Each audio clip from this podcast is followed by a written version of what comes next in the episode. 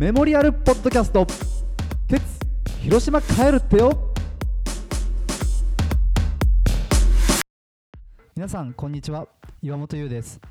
僕たちの友人である鉄が広島に帰ってしまうことをきっかけに彼のことを語り合おうというポッドキャスト。今回のゲストは尾崎くんです。よろしくお願いします。よろしくお願いします。じゃあ尾崎と鉄の関係を説明してもらいたいんだけれども。はい。てつさんとはあの八景のはい栄新ビルの方で、はい。えー、と一度会ったことはあるんですけれど、うんうん。なんかそこまで深い仲ではなく、うん。顔を合わせたことがあるぐらいのうん感じですね。はい。でそこから秋葉原の方の栄新で会ったりとか、シナプスのイベントで会ったりとか、うんうん。みたいなちょこちょこ顔を合わせることはあるんですけれど、まうん。あ、そこまであの深い関わりはなかったはいはいはい。んですが、うん。最近ちょっとキャンプに行きまして。そうなんだよそのキャンプに行ったっていう噂を聞いてあのーこれ尾崎喋れるんじゃないかなと思ってまあ声をかけたっていう。そうですね。うん、なんか喋れる気はしています今なら。そもそもなんで哲とキャンプに行くことになったの？なんかそこがよくわかんないんですけど哲さん多分哲さんからうん。キャンプがなんかあの野口さんたちと話をしてる時にうんキャンプがしたいということになってうんただキャンンプ経験者がいないからうん。経験者入れとこうみたいな感じで LINE グループになんか入れられてたんですよね。はあ、はあはあでそこから始まったっていう。じゃあもともとは野口と哲とでキャンプ行こうってなっててはい。でそこに尾崎が入れられたっていう。そうです。なんか LINE グループに入っていてうん。でどこでキャンプしようかみたいな流れで、うん。海野さんからたまたま Facebook の電話があり、うんうん。佐渡に行くことになりえそれ海野は何そのプロジェクトにどういうふうに絡んできたの？あなんかたまたま僕に電話してきたんですよ。うんでたまたま電話してきて、うん。うんでなんかさキャンプしようかなと思ってるんですけどみたいな話をちょろっとしたんですよ。野口さんと今度キャンプしますみたいな。うん哲さんと野口さんとキャンプしますっていう話をしたら、うん。じゃあ佐渡来ればいいじゃんみたいな流れになってえしかもさ海野って今向こうのさ観光の会社で働いてるの知ってる？あ知らないです。あそ それ知らないの？嘘。あなんかレンタカーのところで働いてるのは知ってますけど。レンタカーのところじゃないよ。レンタカーの会社じゃないよ。レンタカー屋で働いてる的な。違う違う違う違う。あのー佐渡出身の人が創業した不動産会社はい。があってでそこが今東証一部上場企業までなってて。でその創業者の方は引退して今その会長職になってるんだけど佐渡出身の人だから出身地の佐渡に恩返しをみたいな感じで佐渡でその子会社として観光の会社を作ったのね、うん。でそこに今海野は働いてるっていう。なるほど。そう。この前キャンプ行った時に、うん。あの月曜日なのにずっと寝てて仕事してないんじゃないかなっていう 疑惑がちょっとあったんですけどそうなんね、仕事してないかもしれない。ああなるほど。うん、だけど一応会社員なんだよねそうなんですね。そう。でも会社員でもさ仕事してない人はたくさんいるじゃん。だから確かに確かに。わからないけど今身分とした会社員ではい。佐渡の観光を事業として観光事業の会社で働いていてでそこで彼はさらにアドベンチャーツーリズム。はい。つまりその自然とか歴史とかアクティビティうん。を中心に、例えばこうアウトドアをやりたいっていう人を対象に佐渡に行きませんか？あそうなんですね。で佐渡でこんな例えばまあキャンプができますよとかはい。沢登りができますよとかそういうようなことをやってる。うんなるほど。から俺だからそれなるほど。それだと思ったんだけど そうじゃないんだ。なんかそんな感じではなかったですね。あそうなんだ、はい、まあなんかその時に多分、うん。佐渡の凛太郎くんうんうん、が近くにいて、うん電話越しに、地域おこし協力はい隊のね、地域おこし協力隊の凛太郎くんがいてうん。でその時に棚田でなんかキャンプしようみたいな話になったと思うんですよね。海野さんと凛太郎さんの間で。はいはい、で佐渡に来たらそういうところ貸すよっていう流れになって、うん。でそこはあのそこ自体はキャンプ場ではないんですけれどうん。モニターとして使ってほしい。ああみたいな感じで、はいはいはい。でそれで結局どんなメンバーで行ったの？えー、哲さん野口さんまこっさんですね。あまこっちゃんも行ったんだ。はい。と全員出てますよねあ全員このポッドキャスト全員出てますね。そうだね。と尾崎で4人はいで4人で行きました。行ったんだ、はい棚田のなんか上の方でうんうんうん。もう棚田は見下ろせるし、うん。前には海があるしその先には新潟のあの本土が見えるような海の向こうにね。そうですね。水平線の向こう側に。はい。めっちゃ景色いいよねあそこね。めちゃくちゃ良かったです。え鉄と旅行みたいなことをしてどうでしたか？なんかあのレンタカーを借りて行ったんですけどその時哲さんがやっぱ車乗ってるとうん。すんごい話を回してくれて話を回す？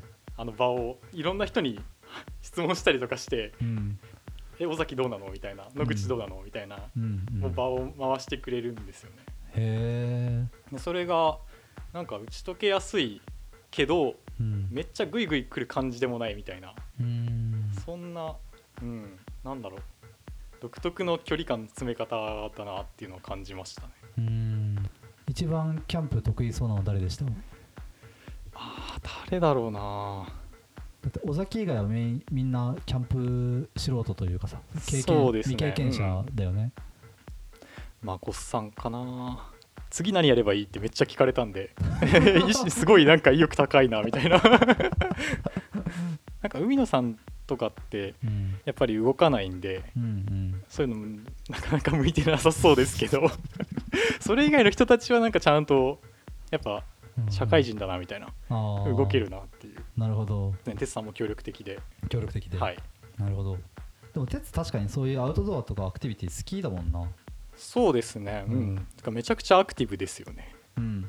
そうそ佐渡島行った後もすぐなんかインスタで見ましたけど。ううんうんああそう佐渡島行った日に飛鳥の誕生日会を俺たちがややっててはい。そこに来たんだよ。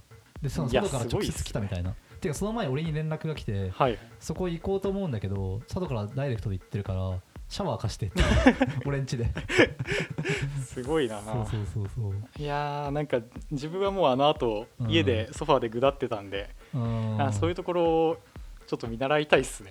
健康的にななりたいっすね。誕生日会終わってさその解散した後にはい。俺と哲と直人と穂波であのドライブして夜景見に行って。いや元気すぎるな。そう。で最後にはまもう深夜2時とか、で哲が、あのー眠いって言ってあ眠い。ってって言ってで、あのーうち解散したんだけどね。で解散して哲うち泊まりに来たんだけど、うんさっきまで元気だったのにいきなり眠いってなって 子供みたいな。いきなり眠いってなってでうちでうん。あの来客のマットレスピャって引いてさそういう時ってさ割とうち帰ってきて、まあ、そこで一杯だけ飲んでね、はい。はい今日の話とかして寝たりするじゃん。あるある。そうあるじゃん。ですぐあいつ寝始めて で「え鉄寝ちゃうの?」って言ったらうん「もう寝る」って言ってて「本当に?」って言ったら「うるさい」って言われて 止まらせてあげているのに。まあそういうところはやっぱ大学時代のさ同期だから遠慮ないっていうかさもう俺寝るからうるさいみたいな。うん。あだってあれ佐渡島から移動してきてるんだからね。そうですね。ずっと遊びっぱなしで前日キャンプしてるわけでしょ、すごいよね。すごいっす。うん。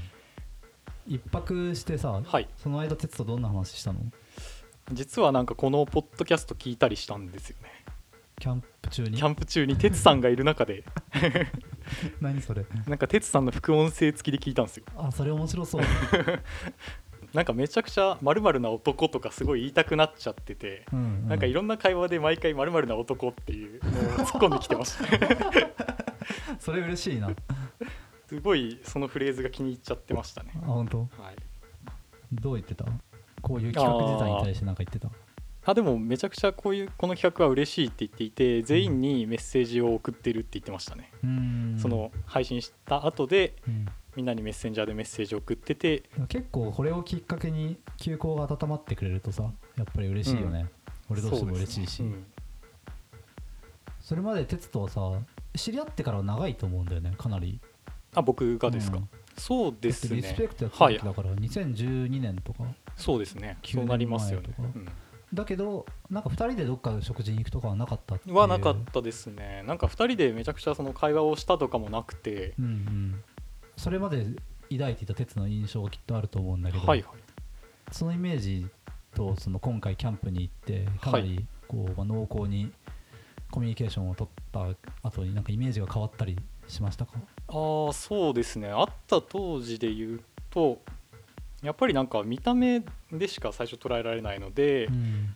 タンクトップ着てたりして、うんでなんか横浜の男みたいな感じでちょっとチャラいなみたいな ぐらいでしかなんか思ってなかったんですけど、うん。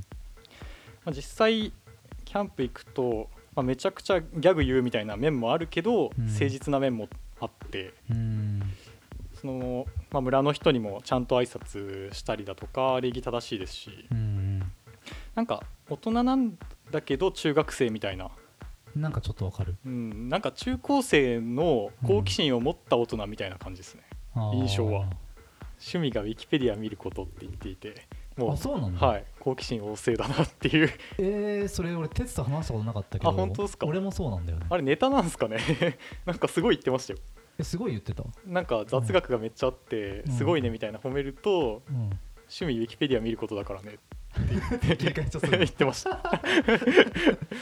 いやなんかそのウィキペディアはさ当然その、なんだろう科学的に正しいことが書かれてるとは限らないわけ、うんはい。でそれはもちろん分かっていてそれは差し引いた上で言うんだけれども、はい。ウィキペディアって面白くてちなみにこれ俺スマホだけどさスマホこの下のここに俺ああすごい。めっちゃ使うってことです。固定のところにこう Spotify とはいはいブラウザ Chrome とウィキペディアが並んでるっていう。5つしか締められないところにウィキペディアが。で俺もウィキペディアこう結構読むのね。でそれ俺テスト話したことなかったあけど。本当ですか？ウィキペディア好き同士なんか。共通の趣味があったんだね。そうっすね。ね。佐渡にうん行った時にうん。回転寿司屋さんに入ったあんですけど、回はい転寿司、あのあれだよねめっちゃうまいとこだよね。美味しかったですね。回転寿司って言ってるんだけどその都内のさチェーンの回転寿司とは全然違うんだよね。あそうっすね。そネタもすごい新鮮だし大きいし。でなんかその回転寿司屋さんに入って、ううん。えー、とテーブル席に、まあ、あのキャンプ行ってる時ですね。4人で座ったんですけど、うん。あの哲さんが一番レーン側に座ってうんで、まあ、その横に野口さんが座っていてうんっていうところでなんかお寿司食べてたら哲さんがいきなりコーラ飲みてえって言い出して。ではなんかそうなんだみたいな感じでみんななんかドリンクバーあったんですけどドリンクバーはちょっと寿司にはいいかなみたいな感じでうん。哲さんだけ飲みたいコーラ飲みたいってなってで、えーなんかその隣に座ってた野口さんが、まあ、コーラは持ってくるよって言ったんですけどうん。哲さんがまあ自分で見に行きたい、うんううん。んなんか自分でもう取りに行くよって言っていて、まあ、他のやつも見たいからって言ってて。うーん。あドリンクバーに他に何があるか見たいってあそうでですそうです。大体決まってない？あそうなんですよね。クーとかさウーロン茶ウーロン茶とか。カルピスとかでしょ？カルピスソーダジンジャーエールみたいなもんそう感じですなんですけどなんか一応見たいみたいな感じでそううん。取りに出ててなんか野口さん面倒くさそうに出て 哲さんがまあ持って帰ってきたんですけど、まあ、その時持って帰ってくる前ですね。うん。哲さんが出てってで野口さんとまこっさんと話してて、まあ、どうせコーラだよねみたいな。うん。言ってたら案の定コーラ持って帰ってきたんですけど。なんかそこが哲さんらしいところだなっていうのはちょっと思って。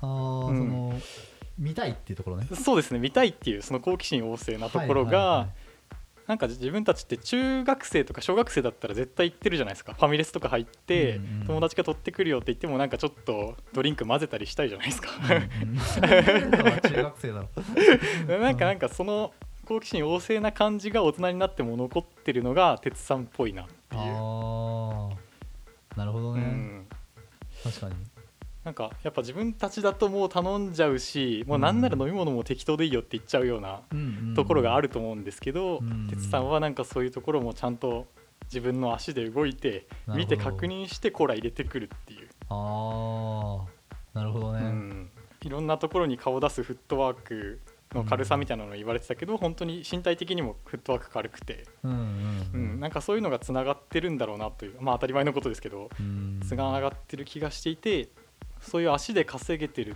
ていうのはなんか人としての魅力がめちゃくちゃ面白い面白くなるんじゃないかなっていうのはうん思うんですよね。うん。うんなんか SNS とかで偏った情報をうん。なんか収集しがちだけどやっぱなんかそういうところで東博樹とか弱いつながりで言ってましたけど、うん。自分そもそも検索するためのワードをあそうですそうでだす、自分が知らないワードを検索エンジンに入れることはない。ねうん。でなんかそういうのが見つかるのが旅だったりとかリアルな場でうんうん。の行動っていうのを言ってたんですけどなんかそういうところが哲さんってかなり強いんじゃないかなと思っていて、うん。そういう意味で自分とかには得られないようなワードとかをめちゃくちゃ見つけそうな人だなっていうのは思いましたね。鉄のさその中学生っぽい部分ってさはいはい。例えば鉄の知らない女性の話とかをした時に例えばこれこれからこの後女の子が来るんだけどとかって言うと鉄ってさなんか可愛いとか。絶対いますね。おっぱい大きいとか。はい。でもそれって別に本当にほ本当に可愛いかどうか気になってるわけでもないしはいはい。本当におっぱいが大きいかどうかが気になってるわけでもないっていうかさ、うんポーズっていうか、うんうんそういうなんか儀礼的なススケベなはいはい。男というか、確かに。男のイメージとしてのスケベなう感じん。をとりあえず出してるっていう感じがするんだよね。確かにでもなんかそういうジャブ打てそうなところあったら必ずジャブ打ってきますよね。そうだね。結構反射的に入ってくる、うん。言ってる感じがあるよね。それで割とこう損にしないのもすごいなって思うそうですね。なんかいやらしさがないんですよね。そうだね。うんそのさっきなんか車の中の話しましたけど、うん。車の中で場を回していてうん。鼻につくような人もいるじゃないですか。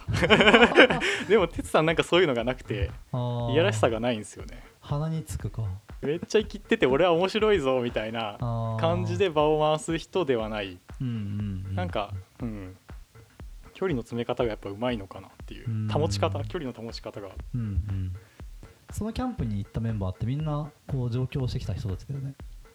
あ確かにそうですね。あ僕はちょっと埼玉なんで結構近いですけど。うんうん。埼玉から横浜横浜そうですね。大学で一人暮らしで横浜に。大学卒業した後は都内そうですね。ね都内で一人暮らしですね。今どこに住んでるんだっけ？今池袋のあたりです。あそうなんだ。その前目白かなんかにも住んでたよね、あそうですね。目白の方に住んでて、うん。三三茶三茶学芸大の間ぐらいに住んでてうん。池袋に行きました、うーん。ちなみにその住む場所をさ変えたりするきっかけとかはい。行動動機みたいのってどういうことなの？えっ、と、まあ、基本的には誰かと住むことが多かったので、うん。そのまあ友達と住もうみたいなタイミングだったりとか、うん。彼女と同棲しようっていうタイミングだったりとかですね、喋ってて思い出したけど俺と秋葉原で一緒に住んそうでるからですね。一緒に住んでますね。秋葉原飛ばしたのさっきの。いやいやいやそれはもう知ってるかなという前提で僕は話してたんです。いや俺今忘れて 悲しいです。たいやちょっとあいやごめんな。はい。ごめんごめん住んでましたよ。住んでたね、はい。秋葉原でも住んでたし誰かと一緒に住んでてで今俺思い出したんだけど、はい。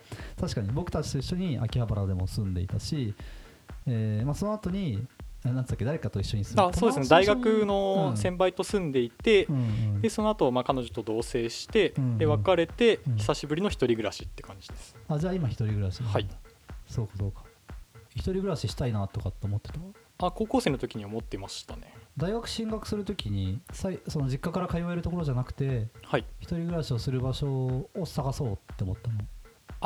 いや逆ですね。兄弟の方を受けたくてっていうことでうんうん。今はそこだとひ完全に一人暮らしだなっていう。でまあ結果的に横浜そうですね。横浜になって、まあ、うん横浜も行けるけど2時間半ぐらいかかるからさすがに一人暮らしかなっていう、うんうんあでも一人暮らし自体はしたかったですねあれ横国の近くで住んでたんだっけ？大学の近く？あそうです。大学の近くです。やっぱ大学の近くで住むっていいよね。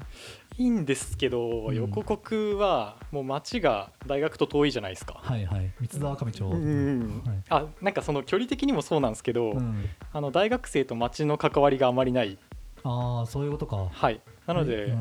うん。よそう特に横浜市大と金沢八景のとか金沢文庫のあの関係を見てるからね。あそうですね。次第と八景みたいな関係はなくて、うん。やっぱちょっと寂しい感じはありますよね、うん。ただの住宅街みたいな。うーん。そうか。このあと自分がさその実家で暮らすイメージとかってあったりする？あーなんか向こうで仕事があれば暮らすイメージはあるんですけど仕事別になかったら暮らすイメージはないですうね、ん。なんか僕はキャンプ好きなので向こうの方でキャンプ場を開くとか、あー。なんかまあそういうことがあれば向こうに住む可能性あるんですけど、うんうんうん。今のところはなんかそういう仕事がない限りは住もうとは思わないですね。そうなんだ。っていうか今ほとんど仕事オンラインじゃない？そうですねオンラインで場所は縛られてないんでそっちでやろうと思えばやれますね。うん全然できるんですけどうん。でなんかその埼玉の方でうん。仕事があるっていう状況じゃないと行きたくないかなっていう あそうなの積極的に向こうに行く理由がないとはい。行きたくはないんだ。そうですね。なんか嫌いというわけじゃなくてむしろ好きなんですけど地元は。地元？はい。うんだけどわざわざ今の場所から引っ越して帰るかっていうとそれはちょっとないですね。なんか一つはうん。今僕防音の部屋に住んでるんですけどうんうん。かなり物量が多いあの多いんですよ。物が多くて。うんうんでそれを引っ越したりするみたいなところにうん。結構コストがかかるので動きたくない。その楽器がねはい。たくさんあるからっていう。そうですね。動きたくないし今、まあ、結構1年半ぐらい住んでるんですけどうん。そこで作ってきた環境があるので、うんうん。そこから動きたくないなっていう。結構好きな部屋を作り込んじゃった。あそうですそうです。結構そういうタイプなんで、うんまあ、コロナだから動いてもまあいいかなというところもあるんですけどコロナなんだろうもう少し街に出やすくなったら、うん。まあ、そういうものとかも置いといてもまだ東京にいたいかなっていうのはあります。うん。やっぱりでも街と自分の関係ってのはあるよね。そうですね、ううんん。さっきさこの収録の前にさ館内の喫茶店に尾崎と2人でいた時に、街の人は喫茶店に入ってきて、まあ挨拶したりとか、うん。近況報告したりとか、うん。店員さんももうなんだろうあのお客さんが来てない時は客席に座っちゃって はい。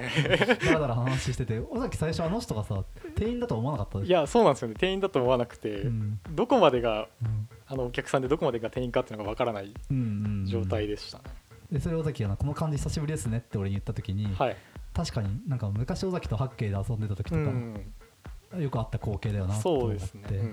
いやでも横浜ってちょうどいいですよね。なんか田舎に行き過ぎると息苦しさあるじゃないですか、うん。もうコミュニティがすごい少なかったりして全員顔知っていて、うん。でまあ噂が回ってみたいな。そうだね。まあ、そういう生きづらさが横浜はちょうどいいバランスである気がしますよね。うん。むしろなんか地方にあまり引っ越したくないのってそこの方がでかいかもしれないですね。どういうこと？田舎の関係性田舎のコミュニティみたいなところに入れる自分が今の年齢では見えない、ああ想像できない。想像できないというか息苦しそうだなと感じてしまう。うん。北沢さんとかはうんなんかす、うん、適応力高いなというか。うんもう田舎に行っても周りの人たちと挨拶してうん。自分たちの仕事を、まあ、そこから取ってきて生きていけてるっていうのは、うんもう尊敬ですね。今回さその鉄の広島に帰るっていう報告を受けてはい。なんかそのニュース自体ってどういうふうに受け止めた？そうですね。社会人になってからうん。結構友達とか、まあ、地方とか海外に行ったりしていて、うんうん。距離的に遠くに行く行ってしまうみたいなことに対してはあまり悲しさはない、うんですね。